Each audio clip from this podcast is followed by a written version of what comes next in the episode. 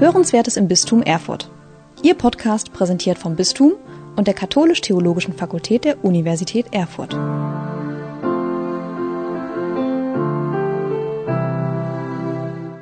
Liebe Hörerinnen und Hörer, herzlich willkommen zu unserer Podcast-Reihe vor Ostern mit dem Hashtag Mal anders ansehen. Ich bin Eileen Plachter vom päpstlichen Hilfswerk Missio und freue mich, heute Yvonne Waslawczyk zu begrüßen. Yvonne, schön, dass du da bist. Herzlich willkommen. Danke für die Einladung. Yvonne, du wohnst in Kirchheiligen bei Bad Langensalza und arbeitest schon seit 30 Jahren als Pädagogin. Und von Beginn an war dir dabei auch die Elternarbeit wichtig und deshalb hast du von Anfang an Elternkurse geleitet in Thüringen. Mittlerweile gehörst du fest zum KESS Erziehen-Team und arbeitest mit an der Konzeptentwicklung hier und der Entwicklung des E-Learnings und bildest auch die neuen Referenten aus. Was machst du sonst noch, bevor wir hier einsteigen? Ja, ich habe das Glück, dass mein Arbeitsfeld doch recht vielfältig und abwechslungsreich ist. Ein Hauptanteil ist, äh, dass ich als Bildungsreferentin in Kitas unterwegs bin mit den Schwerpunkten Pädagogik, Stressredaktion, Kommunikation und Ermutigung. Ähm, ich mache auch Workshops und Seminare in Bildungshäusern, zum Beispiel in St. Ursula oder im MCH. Und zum, zum Zweiten biete ich Elternkurse an und ich stehe Eltern in Private Coachings bei ihren kleinen und manchmal auch größeren Sorgen zur Seite. Das ist ja sehr umfangreich, gehört vielleicht aber auch äh, zusammen. Und was wäre dir denn wichtig, heute einmal anders anzuschauen? Als Pädagoge natürlich liegt mir der Blick auf die Kinder sehr am Herzen. Ich bin selbst Mutter von drei Kindern und weiß, wie unwahrscheinlich glücklich die schönen Momente mit Kindern machen können. Aber, und das werden viele Eltern bestätigen, es gibt auch Situationen, da trübt sich der Blick auch immer mal ein bisschen. Das sind so Situationen, die uns als Eltern herausfordern, weil uns die Kinder provozieren, quengeln oder sich auch verschließen. Und gerade da braucht es einen Perspektivwechsel, denn viele dieser Situationen, auch die, die manchmal schwierig erscheinen, lassen sich grundsätzlich doch in eine positive Richtung lenken, wenn man sie mal ein bisschen anders anschaut. Und eine gute Möglichkeit, sich eben mit diesem Perspektivwechsel zu beschäftigen, bietet der eben erwähnte Elternkurs von Kess Erziehen. KESS erziehen, wenn ich den Begriff höre KESS und es noch nicht kenne, wofür steht denn KESS, die Abkürzung und was heißt das genau? Also diese Abkürzung setzt sich ja aus vier Buchstaben zusammen und diese vier Buchstaben stehen für K wie kooperativ, E ermutigend, S für sozial und das zweite S für situationsorientiert. Und ich erkläre das mal ein bisschen genauer. Also das Kooperative meint, dass wir in der Erziehung aufpassen, dass Kinder nicht mit Macht und Kraft und Druck erzogen werden, einfach damit sie ihr Verhalten ändern und dem anpassen, was wir wollen, sondern dass wir den Kindern deutlich machen, wir sind doch als Familie auch ein Team und jeder hat seine Aufgaben, jeder hat auch Verantwortung und deswegen geht es stets darum, das Verantwortungsbewusstsein und die Eigentätigkeit der Kinder zu fördern damit sie dann selber auch gute Entscheidungen für ihr Leben und für das Leben mit anderen treffen können. Das E steht ja für ermutigend, weil Kinder können eigentlich nur im ermutigten Zustand auch lernen. Ermutigung lässt Kinder wachsen und hilft, dass sie ihre Stärken entdecken, dass sie sich weiterentwickeln können. Und was bei Kesserzin auch eine große Rolle spielt, das ist die Ermutigung der Eltern im Kurs, auch die Ermutigung dahin, für sich selber gut zu sorgen. Das ist ein ganz, ganz wichtiges Thema, denn nur wer selbst gut für sich sorgt und wahrnimmt, wenn Dinge auch mal wirklich gut laufen, das verliert man manchmal aus dem Blick, der kann mit seiner Kraft dann auch gut für andere da sein. Das S steht für sozial. Wir leben ja nun mal in einer Gemeinschaft und nicht isoliert vor uns hin. Äh, in den Elternkursen geht es vor allem immer darum, auch Beziehung zu stärken.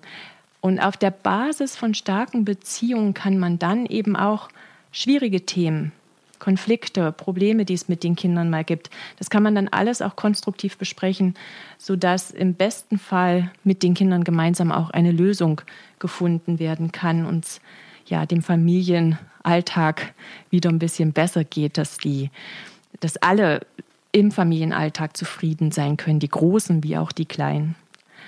Und das zweite S für situationsorientiert es steht einfach dafür, dass wir bei Käseerziehen keine Patentrezepte verteilen, weil, das wissen wir eigentlich alle, die Situationen, die wir so erleben, sind immer wieder anders. Es wiederholt sich nie genau das Gleiche. Wir selber sind nicht jeden Tag in der gleichen Stimmung, die Kinder ebenso. Und auch das Setting der Situation ist ja nicht immer gleich. Für manche Eltern ist es zum Beispiel auch ganz besonders wichtig zu überlegen, ob sie jetzt in der Öffentlichkeit in irgendeiner Art und Weise reagieren wollen oder ob das zu Hause ist. Das macht oft einen Unterschied, wie man sich dann manchmal auch traut zu reagieren oder wie man sich dann sicher fühlt in dem, was man tut. Ähm, das bedeutet, dass wir eigentlich als Erwachsene auch ständig überlegen können, wie können wir uns denn weiterentwickeln? Wie können wir immer weiter lernen, damit wir unsere Kinder bestmöglich zu begleiten? Denn die Kinder entwickeln sich auch ständig weiter. Basierend auf diesen vier Aspekten, Kooperation, Ermutigung, sozial und situationsorientiert, ähm, steht der KESS-Ansatz für eine ganz bestimmte pädagogische Haltung. Und diese Haltung ist geprägt von Wertschätzung, von Respekt und von Konsequenz. Und das möchte ich auch gerne ein bisschen noch erläutern. Wertschätzung, das meint einfach, dass der kleine Mensch oder auch manchmal der etwas größere oder eben auch dieser Jugendliche, der da vor uns steht, der vielleicht noch nicht so viel weiß, so viel kann oder so stark und groß ist wie wir, doch in diesem Moment genauso wertvoll ist wie wir als Erwachsene. Er hat ganz eigene Ansichten, er hat ganz eigene Prioritäten und steht eben an einem ganz anderen Punkt im Leben als wir. Aber vom Wert her stehen wir alle an der gleichen Stelle. Respekt ist der zweite, die zweite große Säule, auf der das äh, Kess-Erziehen-Konzept basiert. Ich höre immer mal gerne Erwachsene laut nach Respekt schreien. Respekt, den die Jugendlichen heute nicht mehr haben. Und ich erlebe es so, dass manchmal die am lautesten sind, die wenig Respekt vor Kindern und Jugendlichen haben. Man kennt ja diese Phrase, Respekt muss man sich verdienen. Und das ist richtig. Nur nicht, die Kinder müssen sich den bei uns Erwachsenen verdienen, sondern ich sehe das eher in der anderen Richtung. Wenn wir uns Respekt wünschen, dann sollten wir respektvollen Umgang vorleben und dann kommt der Respekt ganz oft auch von allein. Der dritte große Punkt, Konsequenz. Da haben wir ja oftmals so diese strenge Konsequenz vor Augen. Was ich gesagt habe, das ziehe ich auch durch.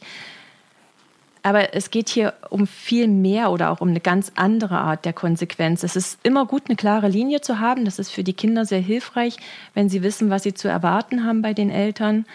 Also dieses Klarheit im Auftreten und dass man das eigene Handeln klar begründen kann das ist bei Kesserziehen ganz wichtig. Was will ich? Wieso tue ich irgendwas? Wir verwenden da gerne auch den Begriff Grundanliegen, dass man sich darüber klar wird, was will ich denn eigentlich wirklich in diesem Moment? Ähm, was ist denn da mein, mein Wert, der dahinter steht, weshalb ich jetzt möchte, dass sich irgendwas an der Situation oder das, was das Kind tut, ändert? Und auf der anderen Seite meint konsequent auch, dass man konsequent nach dem sucht, was gelingt, was mal gut läuft. Wie gesagt, ich habe vorhin schon mal erwähnt, das ist manchmal im Alltag gar nicht so ganz einfach. Wenn viel Stress ist, verliert man es aus dem Blick und man guckt dann nur so kritisch in die Welt, was alles nicht gelingt.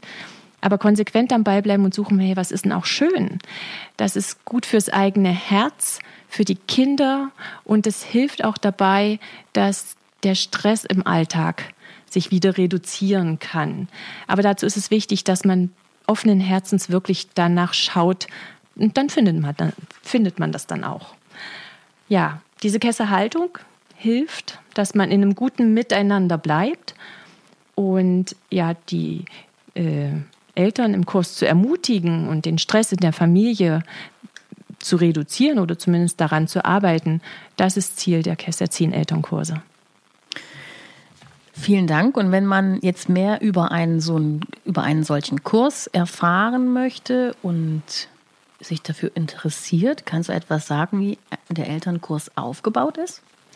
Ja, das ist ähm, im Normalfall, also vom, vom Grundsystem ist es erstmal so, dass es ein fünfteiliger Kurs ist, meistens am Abend, einmal wöchentlich. Wobei ich den jetzt gerade auch in Erfurt an zwei Wochenenden anbiete. Das ist auch ein gängiges Konzept. Oder es gibt jetzt auch viele Kombikurse. Das heißt, äh, auch in Erfurt gibt es einen Kurs, da treffen wir uns am Anfang und am Ende in Präsent und zwischendurch gibt es Online-Kurse. Und es gibt auch komplette Online-Kurse. Aber wie gesagt, meist äh, ist es an fünf Einheiten am Abend aufgebaut. Der Kurs ist für Eltern mit Kindern von drei bis zehn Jahren.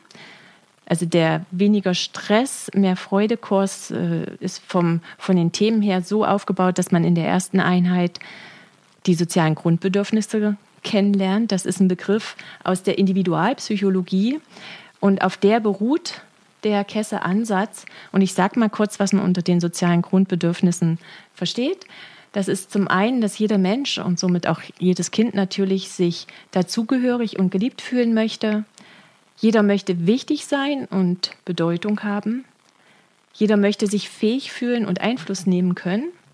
Und jeder möchte sich geborgen und sicher fühlen.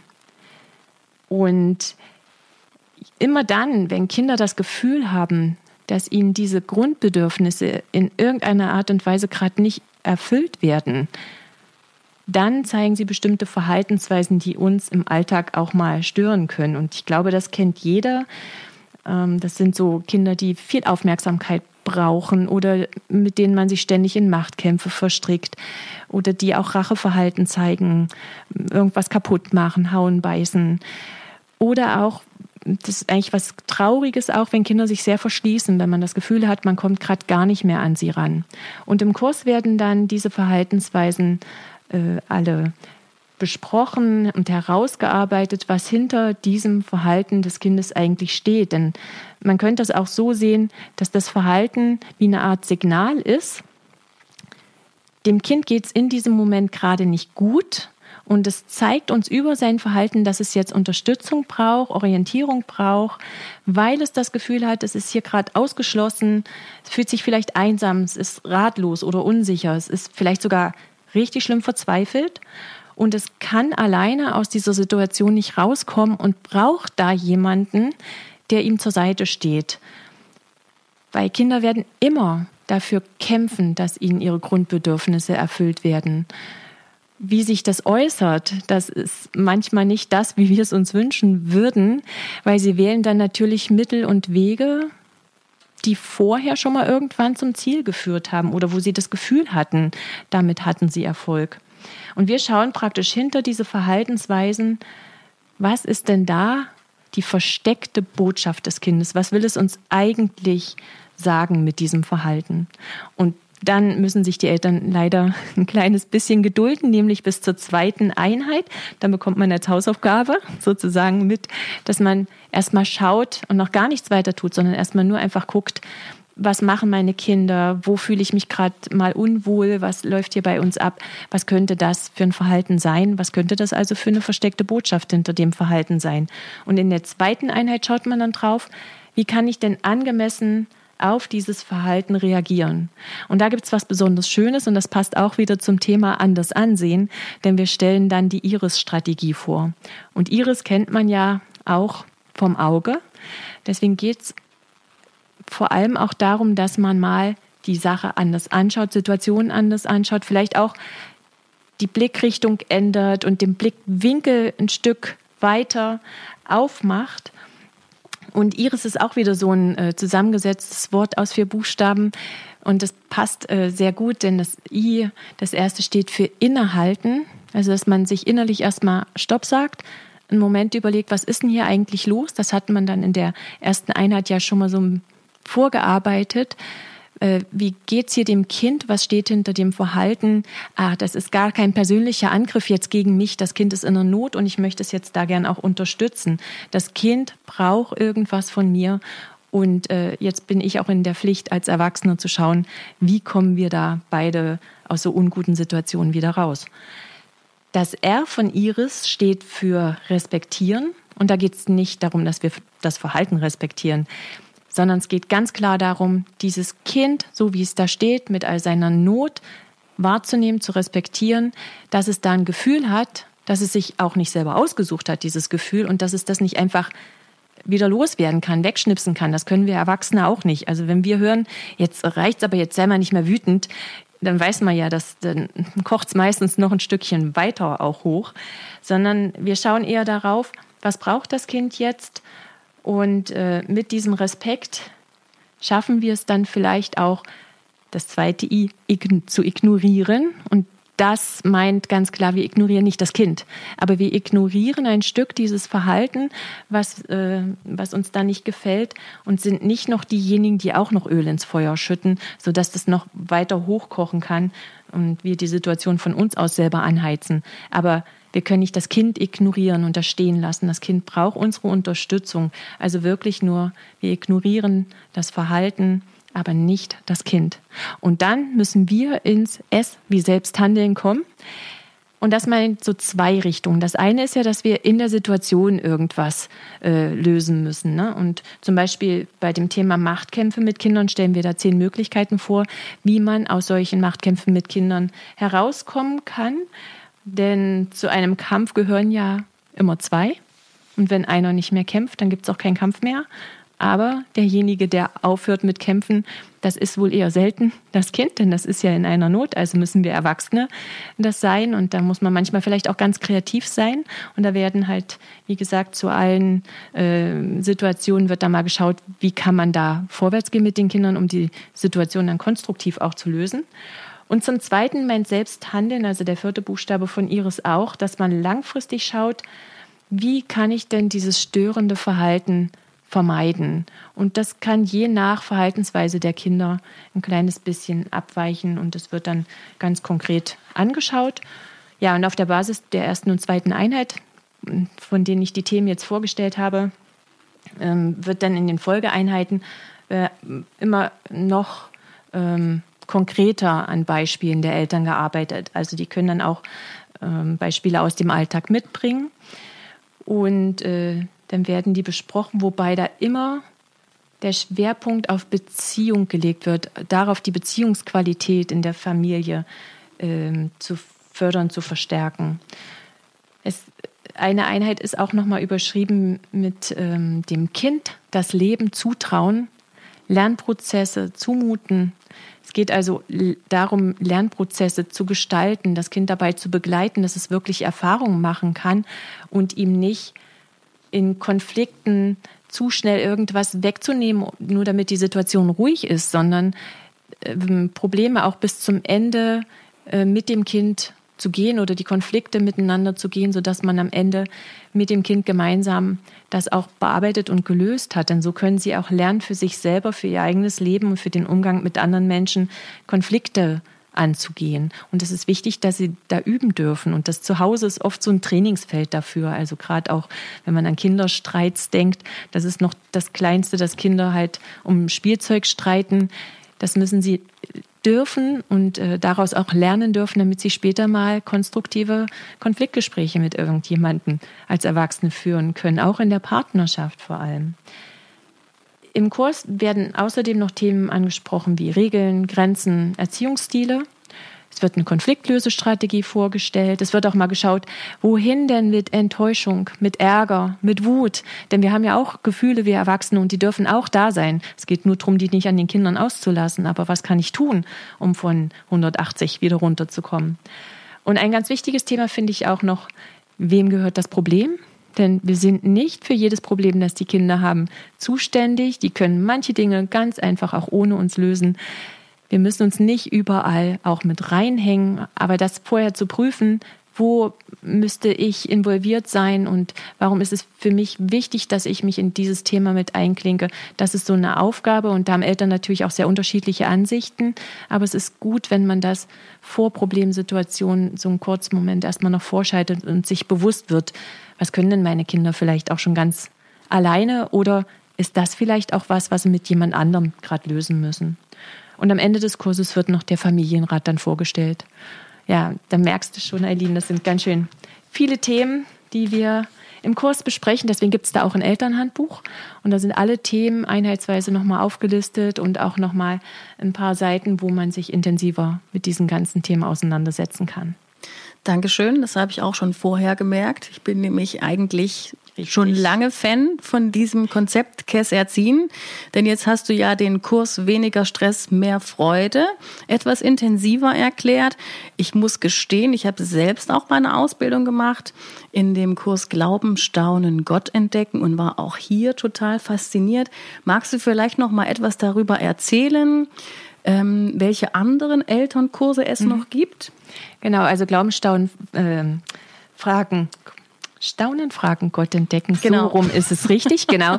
Der ist, das ist ja schon auch ein Kurs, wo man sich mit dem christlichen Menschenbild, mit Religiosität auseinandersetzt. Das merkt man in den anderen Kursen eigentlich nicht, dass alles auch auf dem christlichen Menschenbild basiert.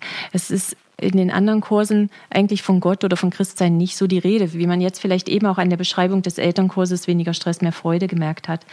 Es gibt dann noch den Elternkurs von Anfang an, der ist für Eltern mit Kindern von 0 bis 3 Jahren. Es gibt Abenteuerpubertät, das erschließt sich, glaube ich, von alleine, für welche äh, mhm. Eltern das ist.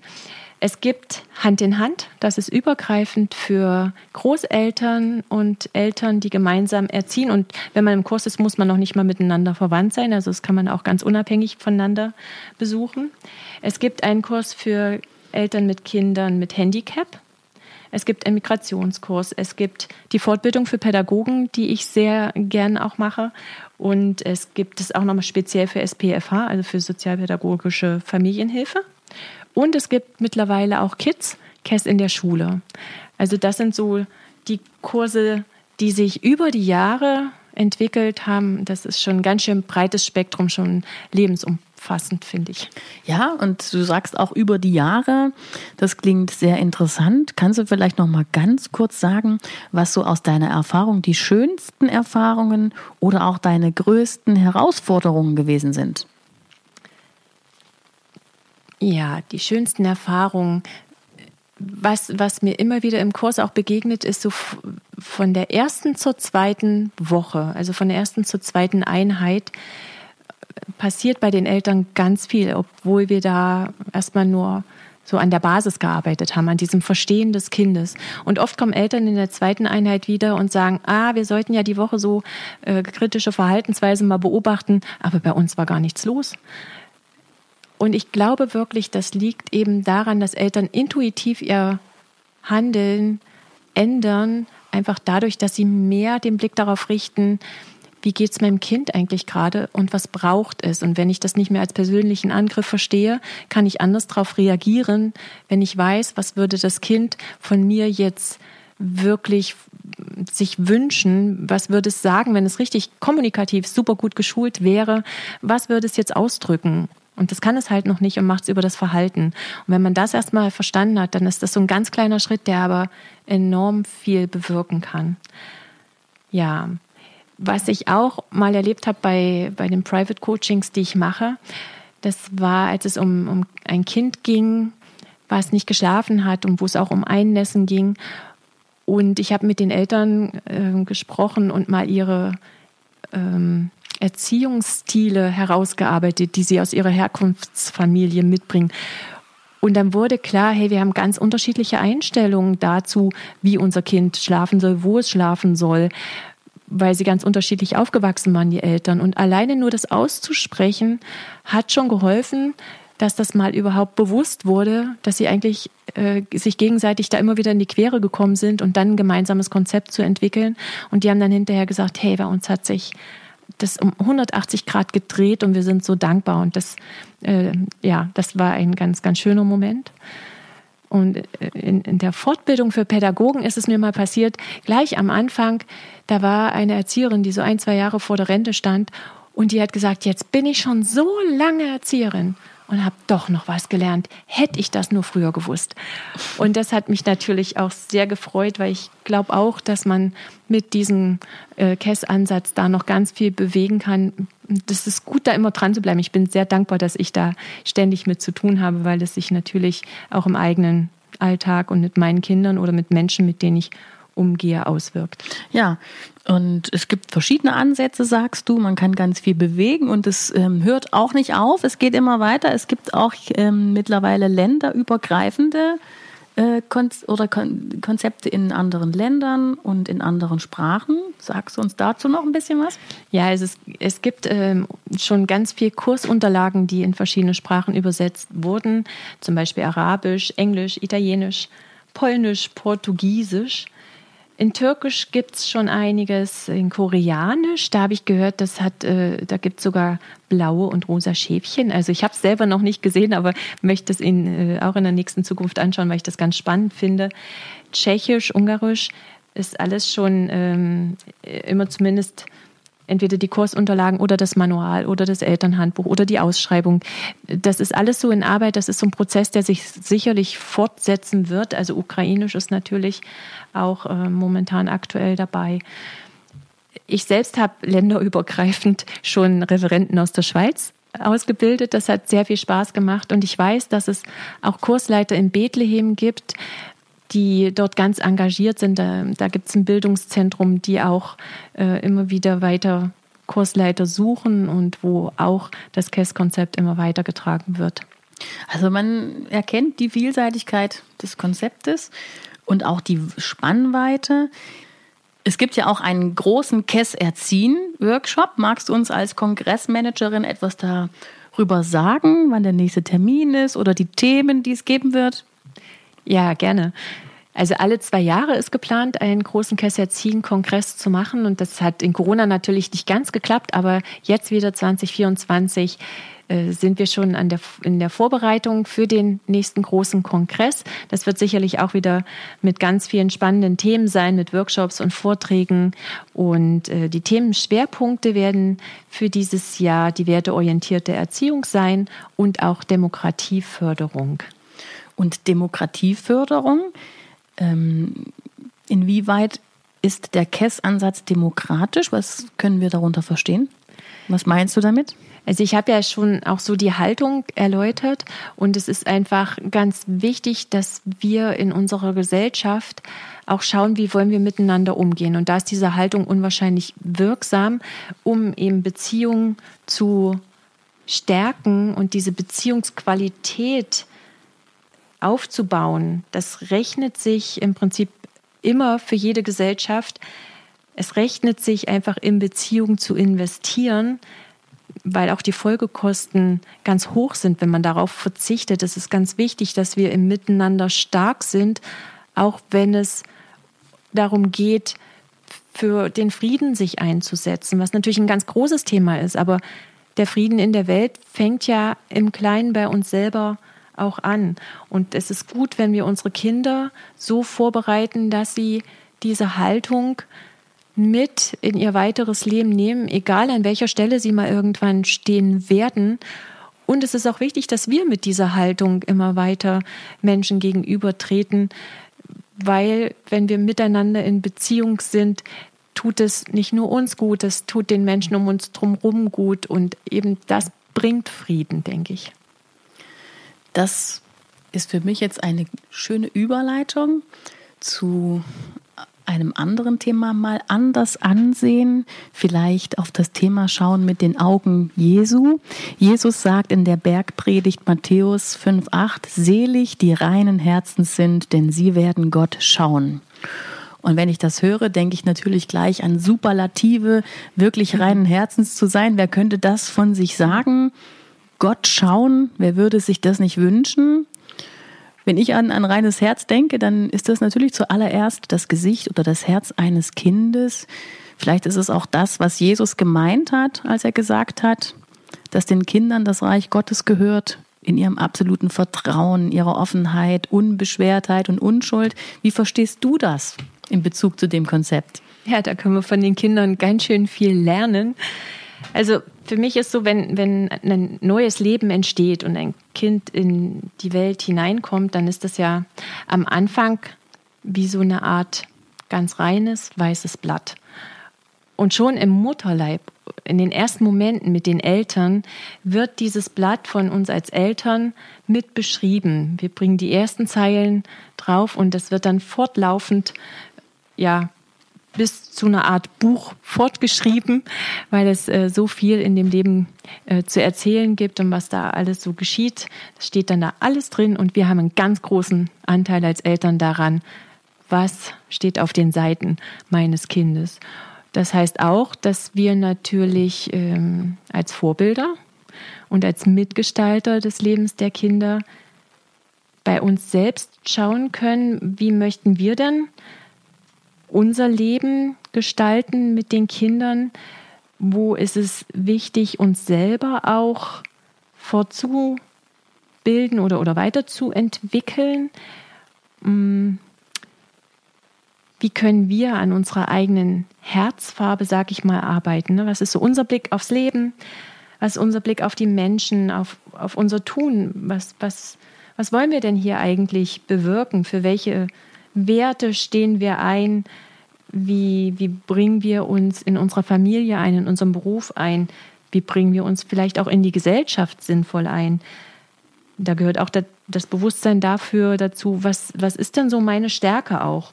Und Kinder machen uns, wie du das eben schon gesagt hast, die machen uns da ganz viel ganz gut vor. Kinder sind ganz oft hilfsbereit, gerade die Kleinen, das weiß man. Und die, die brauchen noch gar nicht unbedingt irgendeine Gegenleistung, einfach nur so. Kinder können echt schnell und ganz ehrlich vergeben. Das sieht man immer wieder, wenn sie gerade noch gestritten haben und im nächsten Moment spielen sie wieder miteinander, weil das Spiel und das Zusammensein mit dem anderen einfach viel wichtiger ist als das, was da vorher entzweit hat. Und viele Eltern kennen auch das, dass Kinder intuitiv erspüren können, wenn es Mama oder Papa nicht gut geht. Und wäre es nicht klasse, wenn wir als Erwachsene uns das von den Kindern wieder stärker abschauen könnten? Und da lohnt sich der Blick auf die Kinder doch, damit wir wieder mal die wirklich wichtigen Aspekte im Leben bedenken. Nächstenliebe, Vergebung und dem anderen ganz wohlwollend zur Seite zu stehen. Und durch den Blick aufs Kind profitieren wir auch wieder selber. Wir können uns weiterentwickeln und vielleicht können wir dadurch auch wieder mehr staunen, so wie es die Kinder auch können. Staunen über die alltäglichen kleinen Wunder unserer, unseres Lebens, über die Schönheit der Natur und staunen über Glücksmomente mit anderen Menschen, die sich einfach so einfach so mal ergeben, wo sich was fügt, womit man gerade gar nicht gerechnet hat. Dankeschön. Mir klingt noch dein Begriff Herzfarbe nach und auch, dass du mit Herzblut von allem erzählt hast, das kann man deutlich spüren. Würdest du zum Abschluss aus heutiger Sicht sagen, du würdest dich wieder für diesen Weg und die Arbeit und das Konzept KESS erziehen oder den KESS-Ansatz entscheiden? ganz, ganz sicher. Also das auf jeden Fall. Ich liebe es, dass ich die letzten Jahre damit arbeiten konnte, weil als mir Kess begegnet ist, da war das so, die, die Antwort auf vieles, was mir in der Elternarbeit als Problem erschienen ist, dass man eben doch ein bisschen mehr dazu sagen muss, wenn es Probleme mit den Kindern gibt, als man in einem Elterngespräch schafft. Und so ein Kurs, das war dann eigentlich alles in Worte gefasst, was ich wichtig fand. Und ich bin sehr dankbar dafür, dass ich das über die Jahre für mich und meine Arbeit immer wieder nutzen durfte und bin glücklich über jeden, den es erreicht hat und wo der Kessefunke übergesprungen ist. Was wäre dein Traum für die Zukunft in diesem Zusammenhang? Oder mein, dein Wunsch? Mein Traum wäre natürlich, dass möglichst viele Eltern und Pädagogen KESS kennenlernen, also den KESSen-Ansatz in ihrem Alltag integrieren und davon profitieren.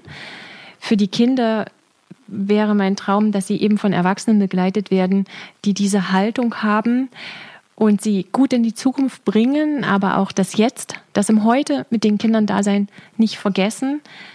Und ja, mein, mein Traum für überhaupt für die Kinder ist vor allem auch, dass wir ihnen eine lebenswerte Welt hinterlassen und dass wir als Erwachsene dafür sorgen, dass diese Welt gut erhalten bleibt, was eben auch ähm, sich um das Thema Schöpfung dreht. Ne? Wir wissen, da gibt es ganz viel, was da im Argen liegt. Und ich finde es toll, dass da schon viele Projekte auch laufen, wie Öko und Fair vor Ort oder die Frau Müller, die erzählt hat von der Bepflanzung der Feldreine im Podcast. Es gibt Menschen, die sich engagieren und wenn jeder so ein bisschen schaut, was können wir tun, damit wir unseren Kindern eine, eine bunte, eine gesunde, möglichst gesunde Welt hinterlassen, in der sie sich gut entfalten und glücklich und zufrieden leben können.